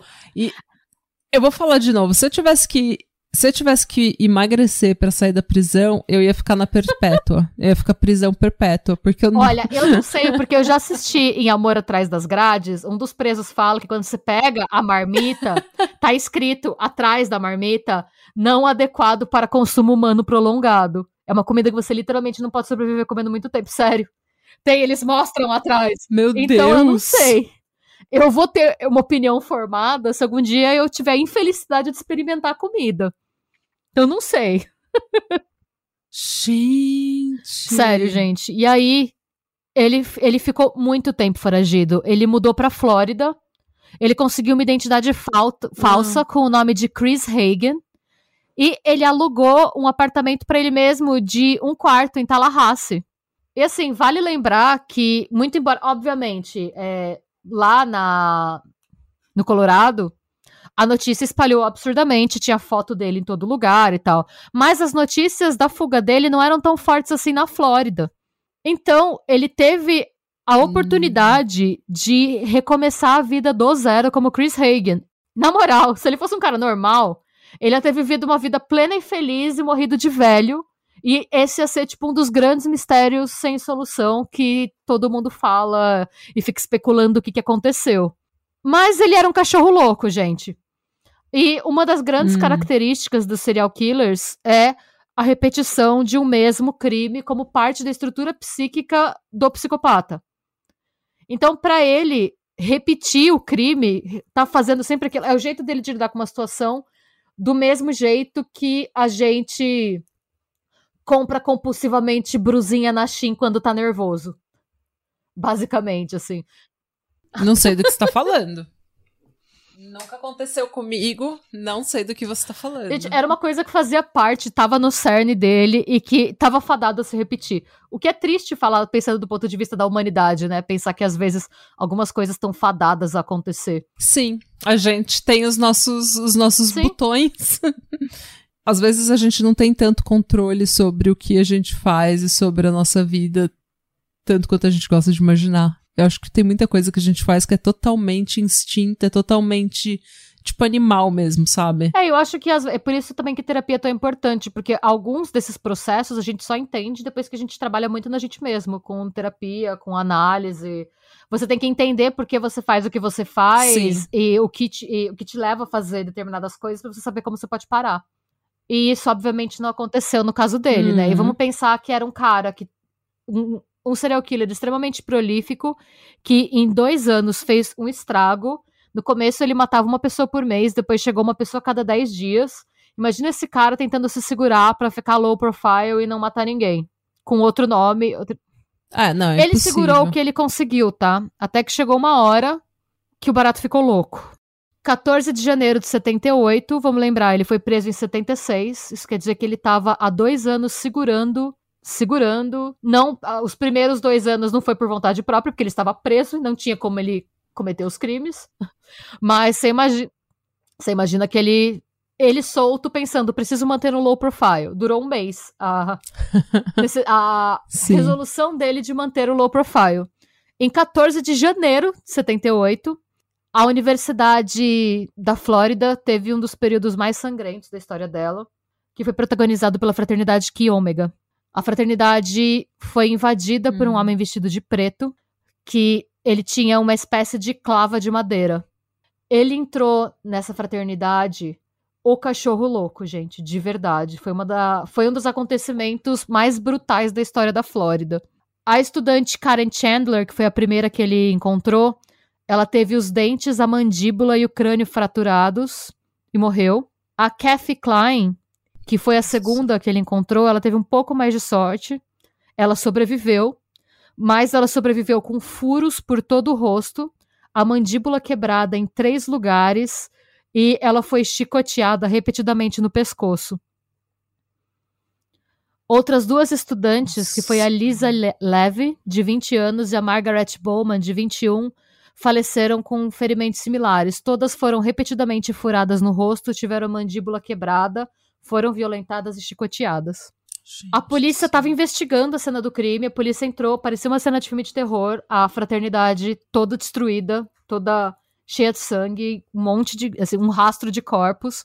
Enquanto a, a polícia tava, não tinha nem começado a perícia, quando eles receberam da viatura um segundo chamado a alguns quarteirões da, da fraternidade, é, na casa da Cheryl Thomas. Ela foi atacada dormindo e ela sofreu cinco fraturas no crânio, na mandíbula e um deslocamento no ombro. Ela sobreviveu, mas ela apresentou sequelas permanentes. Ela ficou surda e ela ia ter enfrentar problemas no equilíbrio e tal e para andar decorrentes das lesões cerebrais pelo resto da vida dela. A única evidência que encontraram no quarto dela foi a máscara de esqui. Ainda assim, depois de tudo aquilo, ele não foi pego. Ele ficou foragido, escondido por mais 20 dias e ele roubou uma van e conseguiu ir até Jacksonville, onde ele encontrou a Kimberly Leach, é a vítima mais nova que tem, a gente tem registro. Ela só tinha 12 anos. Nossa senhora. O corpo dela foi descoberto num parque estadual da região. Alguns dias depois, foi a vez da Leslie Parmenter, de 14 anos. O lance não é que ele estava mudando o modus operandi, tá? É que ele tinha menos opção. Se ele pudesse escolher, ele teria o mesmo perfil de vítima, ele teve que entre aspas, trabalhar com o que ele teve. Hum. Depois do ataque na fraternidade, estava todo mundo tão desesperado na região que ninguém mais estava dando confiança para ninguém. Então ele foi diminuindo a idade porque era basicamente quem respondia para ele. Hum. A Leslie Parmenter estava esperando o irmão dela ir buscá-la na escola. Gente do céu. Ela era filha do chefe de polícia local e o Bundy se apresentou para ela como um bombeiro. Como ela também era filha de chefe de polícia, ela tinha é, bastante orientação para assim, como lidar com situações de tensão. Hum. E ela percebeu que o bombeiro não tinha nenhum uniforme ou identificação. Então, ela decidiu ignorar o bombeiro fake. Hum. E- Ela foi extremamente inteligente, porque ela anotou a placa do carro dele. Primeiro que ela viu, né, que bombeiro não dirige van, a van do. do sex offender, né? Nisso, ela anotou a placa do carro, viu que ele não parecia ser um bombeiro de verdade e entregou a placa do carro pro pai dela. O pai dela é o detetive James Parmenter. E Como aí ele assim? verificou. Eu não sou um bombeiro. Olha o meu chapéu, é aquele chapéu de criança, sabe? De fantasia de bombeiro. Aquele chapéu de plástico. Olha o meu chapéu! Eu sou um bombeiro, sim, minha filha. Nossa. Você sabe com quem você tá falando? Nisso, eles viram o pai dela, né, o detetive James Parmenter, ele pegou a placa, ele viu que era uma van roubada, foi atrás, achou a van, mas quando ele achou a van, ele já tinha trocado a van por um Fusca laranja. Ele curte um Fusca, esse maluco. Ah, gente, cada um com a sua. E ele tava indo rumo a Pensacola. Hum. Aí a gente tem, eu não sei se é uma coincidência ou se é uma implicância da polícia, mas o Fusca foi parado por um guarda rodoviário porque estranhou o comportamento errático do Fusca. Ó, o- De repente, o Bundy era só um péssimo motorista. Pode ser. Porque foi aí que ele foi capturado. Hum. Quando ele foi capturado e filmaram, ele falava que não era ele, tá? Ele falou: não, não, eu não sou o Ted Bundy. Esse não é meu nome. De novo, eu não sou o Ted, o meu nome é Ted. É com. É T-E-D. Não tem nada a ver com o Ted Bundy. Totalmente diferente. Completamente diferente. Você já viu o meu, o meu, o meu uniforme do Corpo de Bombeiros? Coloca o chapéu eu também sou um segurança de shopping. Exatamente, tá aqui o meu crachá. A audácia, né? Você tá foragida da polícia, você ainda tenta os mesmos truquezinhos de merda. Peraí, peraí, deixa eu repartir meu cabelo do outro lado. Você nunca vai me reconhecer. Vou colocar uma barba aqui. Quando ele foi recapturado, a- a- basicamente a polícia do país inteiro tava tretando pela jurisdição pra ver quem que ia poder julgar esse cara, sabe? Hum. Eles tiveram que fazer dois julgamentos, um em Miami, em 25 de junho de 79, pelo massacre na fraternidade e pelo ataque, né, na casa do lado. Hum. E eles marcaram outros julgamentos para os anos 80 em Orlando pelo assassinato da Kimberly Leach. Hum. Ele decidiu ser o próprio advogado dele, de novo, Sempre dá certo. e ele foi traído pela própria arrogância. Tem vídeos desse julgamento disponíveis, tá, gente? Tem aquele The Ted Bundy Tapes, documentário do Netflix, mostra. Ele fez uma defesa merda porque ele achava que ele era uma pessoa muito melhor do que ele realmente é em termos de inteligência. E Ele um era tão advogado melhor do que ele era. É, ele era, ele era uma. A inteligência dele era, tipo, mediana, no máximo um pouquinho acima da média, e ele fez uma defesa péssima, basicamente. O argumento dele era que ele era um cidadão exemplar e que ele tinha.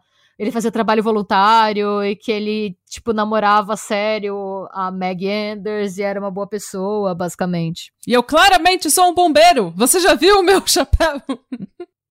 E ele, quando. E assim, isso é engraçado porque é muito da estrutura do psicopata, assim. Quando a promotoria levava em conta elementos que condenavam ele, tipo, todas as testemunhas. Tinha testemunha, inclusive, que viu ele andando no campus da fraternidade com um pedaço de pau. ele só, em vez dele responder as a acusação, ele só ignorava. Ele achava que aquilo não era relevante por causa dele. Tipo, todas as evidências forenses, tudo que todo mundo levou, ele falava: ah, não, isso é irrelevante para mim.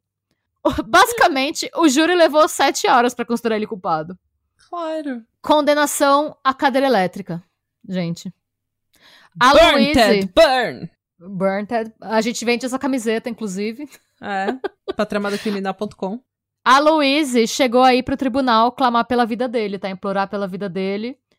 Pra, im- implorar pra que trocassem por perpétua. E ela deu entrevista até o fim da vida falando que ele era inocente e que ele era um bom menino. Uhum. Isso, gente, ele foi condenado à morte, mas ele ainda não tinha sido julgado pelo assassinato da Kimberly Leach, tá? Eu acho real que se a galera pudesse, tipo, matar ele, tirar, ressuscitar ele, matar de novo, teriam feito isso. Se fosse possível, teriam feito. É o que ele merecia. Sim. Em 7 de janeiro de 80, ele foi julgado pelo assassinato da Kimberly Leach. Dessa vez, ele decidiu que era melhor ele contratar advogados. Ah. Ele contratou dois advogados, o Julius Africano e o Lynn Thompson. Eles tentaram comprovar a insanidade dele. Não funcionou. E eles usaram evidências do primeiro julgamento, do julgamento que ele foi condenado à morte, para mostrar que ele era articulado. E se ele podia se defender, é porque ele não estava maluco. Mas ele se defendeu mal. ah, tudo bem. Você pode ser um imbecil e não ser louco. Tem diferença entre é. ser louco e ser um imbecil. e aí ele foi considerado a morte de novo. Mas, no meio, como não poderia deixar de ser, né? No meio da sentença, a gente tem uma surpresa. Ele pede, ele, ele chama para depor uma das testemunhas de defesa, né? Chama Carol Ann Boone. É, no que a Carol Ann Boone tá depondo a favor dele, ele pede para se dirigir à testemunha, o juiz permite e ele pede ela em casamento. e ela aceita. E eles casam no tribunal, porque na Flórida qualquer acordo firmado sob juramento é considerado oficial. Sim. Ele pede para conversar com ela e pergunta se ela quer casar com ele, ela fala que sim, então eles casam. E qual que era o move dele? Qual que era a psicologia por trás desse desse pedido de casamento? O que, que ele estava tentando atingir com isso? O que, que ele estava tentando? Ele, ele, queria fazer com que. O, uh, ele queria chamar atenção, é isso que ele faz. Tinha que ser sobre ele, não estava sendo sobre ele o suficiente. Ele não tinha surpreendido as pessoas o suficiente ainda. Tipo, duas fugas, aquele massacre. Tipo, não era suficiente, sabe? Ele, ele queria atingir, ele queria chegar nas manchetes de um jeito que ninguém esperava. Em vez de ser tipo. Ele queria controlar a narrativa o tempo inteiro. É, e... Eu acho que tem tanta, tem tanta gente que eu vejo hoje em dia na mídia que não consegue não consegue calar a boca. A pessoa é claramente culpada, a pessoa claramente errou, a pessoa claramente fez merda, e ela não consegue não controlar a narrativa, ela não consegue falar, é, gente, caguei. Tipo, ah, paciência. Sim. E não. esse é um. É, é, uma coisa muito proeminente, tipo, do sociopata. Não só do psicopata, mas do sociopata. A pessoa não consegue calar a boca. É, até quando ela ficar em silêncio seria melhor para ela. Não consegue. Sim. É uma coisa é. que foge do controle deles mesmo. É, e, querendo ou não, a manchete deixou de ser monstro condenado de novo à cadeira elétrica e virou monstro é, se casa em tribunal. Ai, gente. O pior para mim é que dá certo, sabe? É. E entre a sentença e a execução passou é, quase uma década, né? Ele foi condenado em 80 e ele foi executado em 89. E nesse intervalo, ele apelou tudo que ele conseguiu e ele ficou surpreso quando ele descobriu que ele ia ser realmente executado em 89. Ele achou que ele ia conseguir apelar de novo. Por isso, inclusive, que ele nunca divulgou todos os nomes das vítimas. Ele segurava porque ele achava que a polícia ia dar mais tempo para ele, em troca de saber todo mundo que ele matou. Hum. Então, tem é, muito mais vítima do que essas que eu citei. Essas que eu citei são só as que a gente tem certeza que foram ele. Hum. Além disso, além de ficar escondendo o que ele fez da polícia, ele passava o tempo livre dele dando entrevista pra imprensa. Sempre que ele achava que estavam esquecendo dele, ele queria falar com alguém. Hum. E ele atuou como consultor da polícia de Washington no caso do Green River Killer. Inclusive, ah. esse acontecimento foi o que inspirou o livro Silêncio dos Inocentes. Ah! Não sabia que ele tinha inspirado esse livro.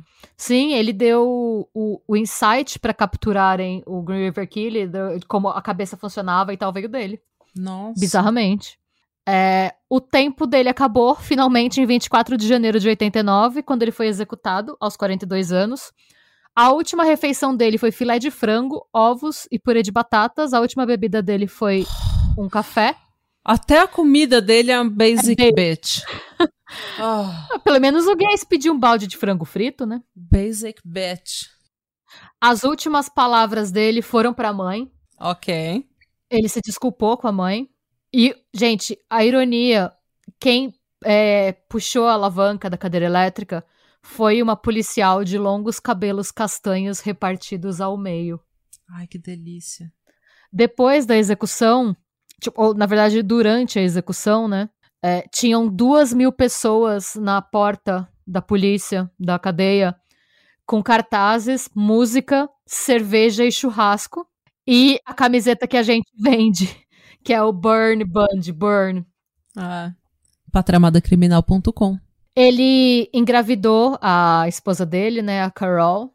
Imagina você crescer sabendo que você é filha do Ted Bundy. A gente não sabe o nome da filha dele, tá? A Carol Ann Boone, depois, de, depois que ele foi executado. Ela diz que ela achava que ele era inocente. Hum. Tanto que ela pede pra separar dele no final, quando falta pouco pra ele ser executado, que ele começa a confessar tudo, ela pede o divórcio. E ela Hum. troca de nome e troca o nome da filha. Pelo menos isso, né, minha filha? É. Pra poupar as duas, né? Hum. E falando um pouco do caso específico dele e da minha teoria sobre ele. É, pra gente falar sobre o Bundy e o caso dele, a relação dele com a mãe dele e com as mulheres, a gente tem que falar um pouco da triangulação do complexo de Édipo.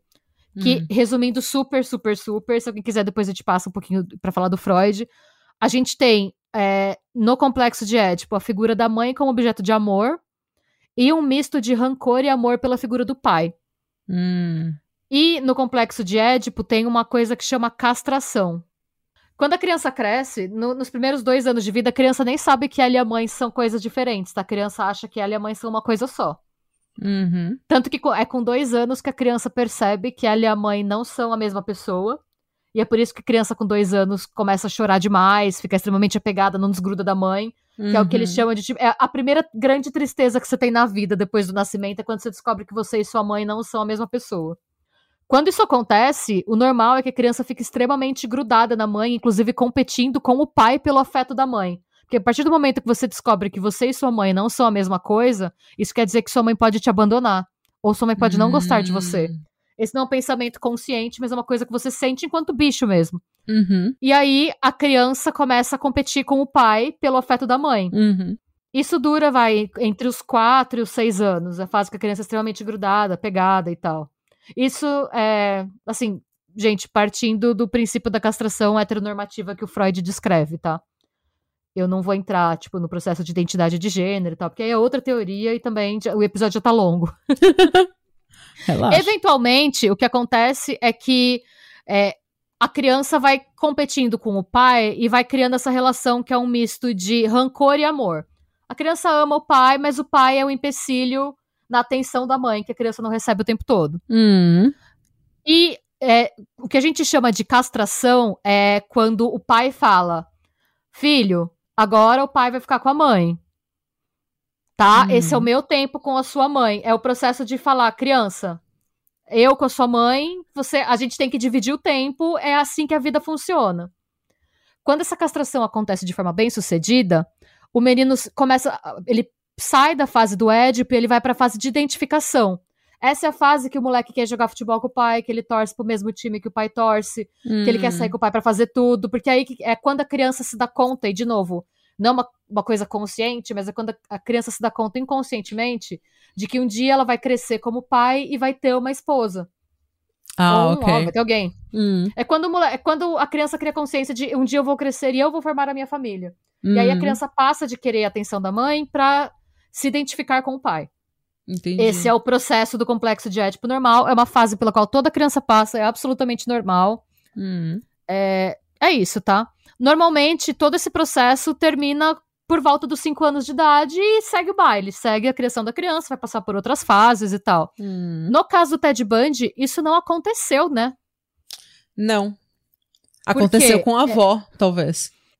Mas e não, não, necessariamente, porque pra ele é, o processo foi meio que todo errado. Ele tinha uma irmã que atuava como mãe.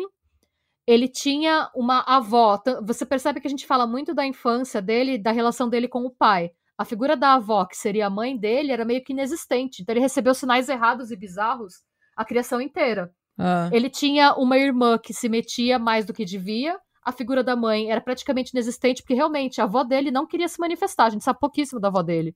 Hum. O que a gente sabe da avó dele enquanto objeto de surra do avô. Hum. E é por isso que ela não queria se manifestar, provavelmente. Então, é, essa relação de amor com a mãe, ele meio que nunca teve. Ele já partiu direto para identificação com o pai. E a figura materna, que poderia ser a mãe, a irmã, quer dizer, irmã barra mãe, na verdade era alvo de ódio dele, né? Hum. Ele tinha raiva porque ela representava para ele uh, alguém que distanciou ele da família que ele achava que era dele de direito. Hum. E tudo isso aconteceu quando ele tinha cinco anos, que é bem a idade que você desenvolve essa triangulação de maneira saudável, né? Uhum. É, então, ele recebia, de um lado, sinais cruzados da irmã, que era mãe, que tentou interferir na criação do filho, inclusive tirando ele do, da, do contato com o pai barra avô, né? Hum. Que era uma pessoa que ele idolatrava. O que levou ele a criar meio que uma, uma relação de amor e ódio pela figura da mulher. Porque você vê a última pessoa com quem ele quis falar foi a mãe dele.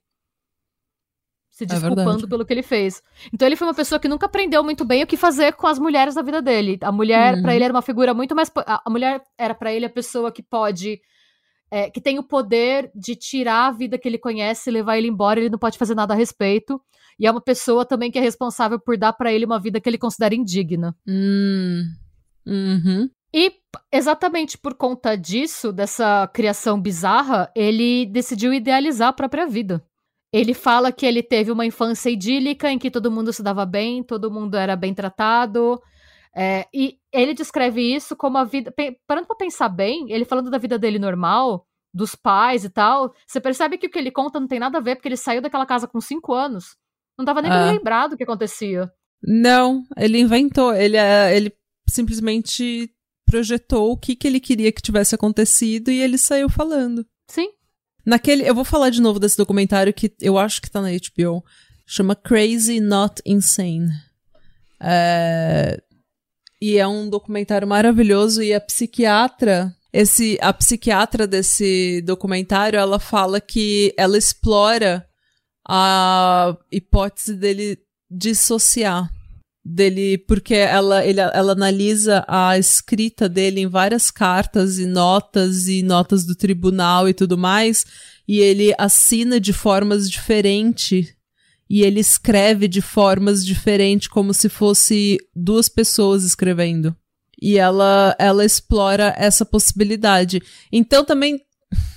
É, é que eu, eu acredito que dissociar é uma coisa. Eu, eu acredito que ele é, nega, porque para mim é isso, assim, e eu quero deixar bem claro que eu não tô culpando a mãe dele pelo que aconteceu, tá, gente? Não, tipo, claro que A mãe dele fez o que ela conseguiu para tirar ele do ambiente, mas ah. ele ele, o que ele, a, qual que é a resposta dele para uma situação bizarra e horrível que aconteceu, porque provavelmente, como a gente já falou, a mãe dele foi vítima de violência sexual do próprio pai, que é uma coisa hum. horrível. Ele nega o caráter abusivo do ambiente que ele estava e culpa a mãe pela situação. É assim que é, ele criou uma versão extremamente simples para justificar a sensação de abandono que ele sentiu na primeira infância. Hum. Porque ao mesmo tempo, assim, quando a Louise tira ele da casa, ele não, ele fala mais, mais pra frente que ele não entende porque que os pais deixaram. Ele sente que não lutaram por ele, quando na verdade os pais pensaram, ah, ela casou. Agora ela pode ser mãe. Sim. Hum. É, ele admitia a violência do pai dele. Por que, que ele nega? Por que, que ele inventou uma infância e uma, uma personalidade? Porque ele admitia a violência do pai, barra avô, tornaria a atitude da mãe dele aceitável. E isso ia desconstruir completamente a estrutura psíquica dele, quem ele acreditava que ele era e quem ele acreditava que ele merecia ser. Porque ia tornar ele vítima de uma situação abusiva e uma pessoa vulnerável. Hum. É, então, eu não sei se dissociar é bem o termo, porque tem gente que usa dissociar para dizer que, tipo, você nem lembra do que aconteceu, como se não fosse com você, como se fosse outra pessoa. Uhum. É, eu não eu lembro o que, que, ela quis dizer, eu só lembro que ela, ela queria estudar, ela, ela, ela comenta que é uma pena que a gente assassine, é, porque é isso que a gente faz com a pena de morte. A gente assassina uma pessoa e a gente perde o ruim, mas a gente também a, a parte ruim dela, mas a gente também perde anos de pesquisa que poderiam ter sido feitas com essa pessoa. A gente perde material de pesquisa. E para ela. Sim, ela, é real. É, a gente mata o nosso objeto de pesquisa e depois a gente tem que ficar no achismo, porque a gente não tem o objeto de pesquisa. Porque eu penso que, é que aí depende também do que você considera é, dissociar. Porque tem É. gente, por exemplo, tem gente que acredita que a dissociação é você negar que aconteceu, você falar, não, isso. Eu não sou essa pessoa, isso aconteceu, não é um lado meu. Hum. Se ele ignorasse isso, como se, se isso não acontecesse com ele, ele, por exemplo, não voltaria para locais dos crimes para violar os cadáveres. Pois é. Porque não aconteceu. Eu penso que ele tinha uma capacidade de compartimentalização absurda no nível. é, eu não vou pensar sobre isso, então, enquanto eu não estou pensando sobre isso, é como se não tivesse acontecido. Ele tem a Uhum. caixinha de papelão mental que ele abre quando ele quer para relembrar. E às vezes a caixinha fica muito cheia, ele precisa fazer algo a respeito e vai lá, age, guarda mais uma caixinha e vai. Hum. E Pra ele mim, pelo divide a menos. vida dele inteira. Ah. Eu vou pular já, vamos lá, gente. Considerações finais, pra mim era meio que isso. Pra mim ele tem. é, Na verdade, eu acho que o término com a Stephanie Brooks não foi o fator é, que é, o fator de estresse na vida dele que culminou com os assassinatos. Pra mim, na verdade, o rompimento com a Brooks foi um step no caminho, foi tipo uma alavanca que levou ele de volta à cidade natal e a Hum. busca pelas raízes dele. E, na verdade, o fator culminante pra ele ter estourado foi ele perceber que ele tinha sido gerado pela Louise e criado pelos avós, tendo ela como irmã, e, na verdade, ela ter tirado ele do núcleo familiar central foi uma tentativa de protegê-lo. Acho que esse rompimento com a realidade que ele tinha criado pra ele como sendo dele foi demais pra ele conseguir lidar e que a partir daí ele, na verdade, pra mim, ele tava sempre matando a mãe e não a ex. Até porque, a partir do momento que ele termina com a Stephanie, ele nunca mais tenta falar com ela, ele não se explica. Pra- na cabeça dele, ele E resolveu. ele continua matando. E ele já resolveu. É, Sim. ele que terminou com ela. Ele já não queria mais Exato. ela. Sim. Hum. E eu penso também que ele se aproximou da Stephanie, porque de certa forma a Stephanie no começo, quando ele tinha 21 anos, que eles começam a namorar, a Stephanie estava envolvida na vida dele de uma forma muito parecida com a da mãe dele. Tanto a Stephanie quanto a mãe dele eram mulheres que tinham o poder de mudar a vida dele e optaram por dar a Hum. ele, na cabeça dele, o destino mais negativo possível. No caso da Louise, foi a criação por um cara que ele considerava medíocre e a saída da casa do, é, do convívio com um cara que ele considerava um modelo. E no caso Uhum. da Stephanie, a negação de uma vida de status e luxo que ele achava que era direito dele. Uhum. Então, ele estava preso é, no ciclo vicioso de acreditar que ele era dominado por mulheres que mantinham ele afastado da grandeza que ele acreditava que tinha o direito de, de merecer e de conquistar. Então, na cabeça dele, ele tinha todo o potencial para ser uma pessoa foda, poderosa, incrível, e isso era constantemente retirado dele por conta de mulheres. Uhum. E era por isso que ele continuava cometendo os crimes. Na verdade, ele queria desumanizar aquelas mulheres, porque ele não só violentava essas mulheres, ele tentava, ele furava os rostos, ele sempre, ele sempre acertava as cabeças, ele Ele É, tentava ideia- desfigurar o rosto delas. Ele tentava ele queria, apagar. é. ele queria destruir as mulheres. Ah. E, né, a, a idade também é um fator crucial. A idade das mulheres que ele atacava eram as mulheres que tinha a idade que a mãe dele tinha quando engravidou dele. Hum. E da Stephanie quando termina com ele aquela primeira vez, né? Hum. Tem uma frase do Freud que eu acho que sintetiza o Ted Bundy, que Freud, se tivesse vivo quando Bundy foi preso, teria usado para descrevê-lo. Hum. A maldade é a vingança do homem contra a sociedade pelas restrições que ela impõe. É o resultado do conflito entre os nossos instintos e a nossa cultura. E aí eu acho que a gente tem que pensar nas agressões que a gente não comete contra os outros, baseado em conflitos mal resolvidos que a gente tem com a gente mesmo, né?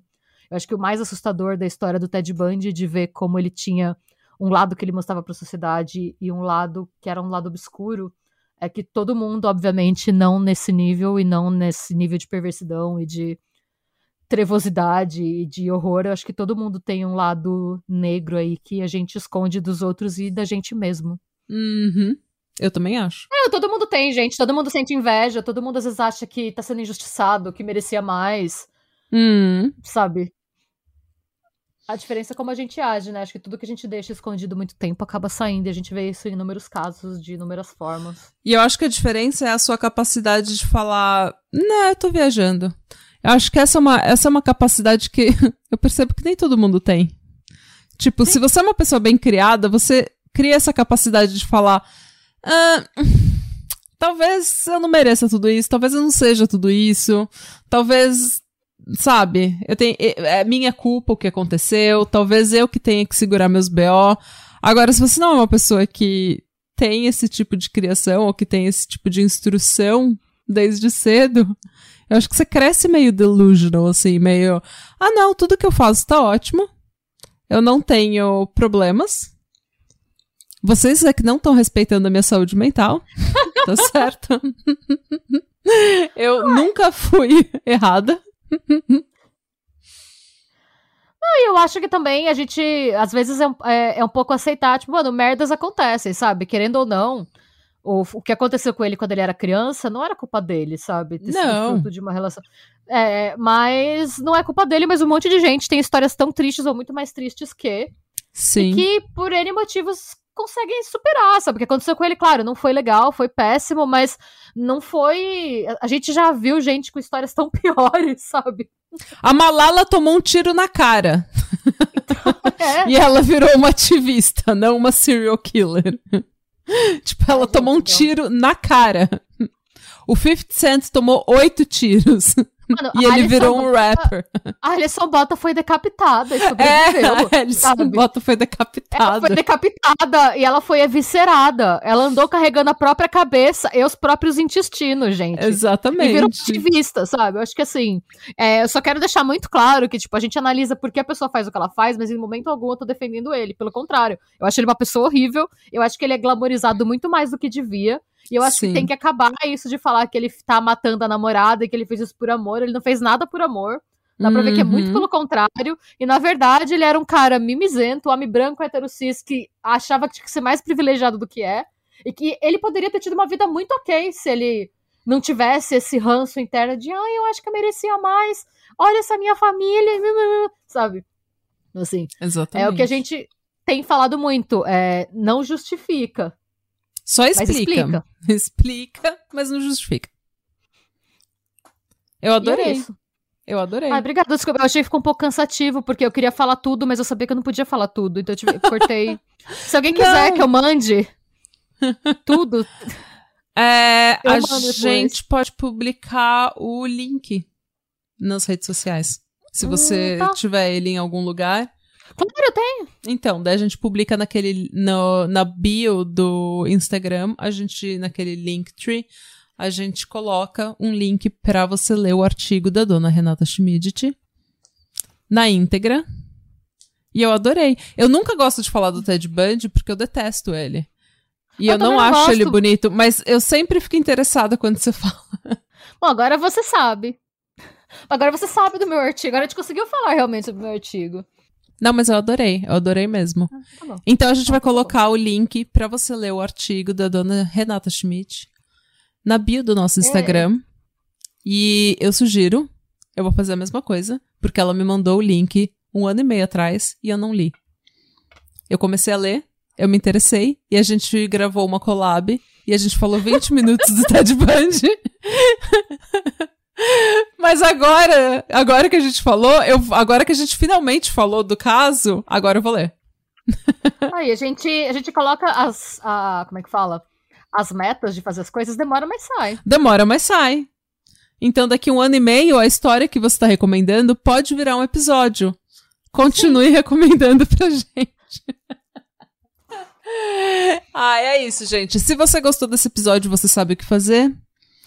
É, siga a gente em, todos em todas as redes sociais. Dá um cinco estrelas no iTunes, porque isso ajuda muito, muito, muito gente. E eu quero agradecer também todo mundo que tá entrando no Catarse, todo mundo que tá dando cinco estrelas no iTunes e no Spotify e que tá escrevendo review. Isso ajuda muito mesmo. E a gente agradece e aprecia muito a sua ajuda na realização de um sonho de morar numa de uma mansão, mansão em, formato em formato de, de microfone. microfone. E é isso. E Radebra. Sejam bons. Busquem conhecimento. E não mate a sua namorada ou a sua mãe. Não mata ninguém. Ou milhares de mulheres simplesmente porque você odeia é, a sua mãe. Viver. Que na verdade é sua irmã. Nossa, um parênteses que nem precisa colocar, mas quando ele tinha, quando o Ted Bundy tinha nove anos, uma vizinha morreu. Uma criança vizinha, uma menina de dois anos morreu na casa tipo, numa, algumas casas do lado da casa da Louise, e até hoje a gente acha que foi a primeira vítima dele. Ah, Mas ninguém pode provar. Eu não coloquei isso no artigo, porque se eu não posso comprovar, eu não posso colocar Não. que vira, né? Mas aqui no podcast você pode, porque aqui a gente faz fofoca. E o que você acha? Mas até hoje não foi comprovado. O caso nunca foi resolvido. Mas tem gente que acredita que foi a vítima inicial dele. Dorme com essa. Dorme com essa. Ou vai pro trabalho com essa, porque é segunda de manhã. Vai trabalhar. Beijo. Faz a sua faxina aí. Faz a sua faxina. Beijos. Beijo. Tchau.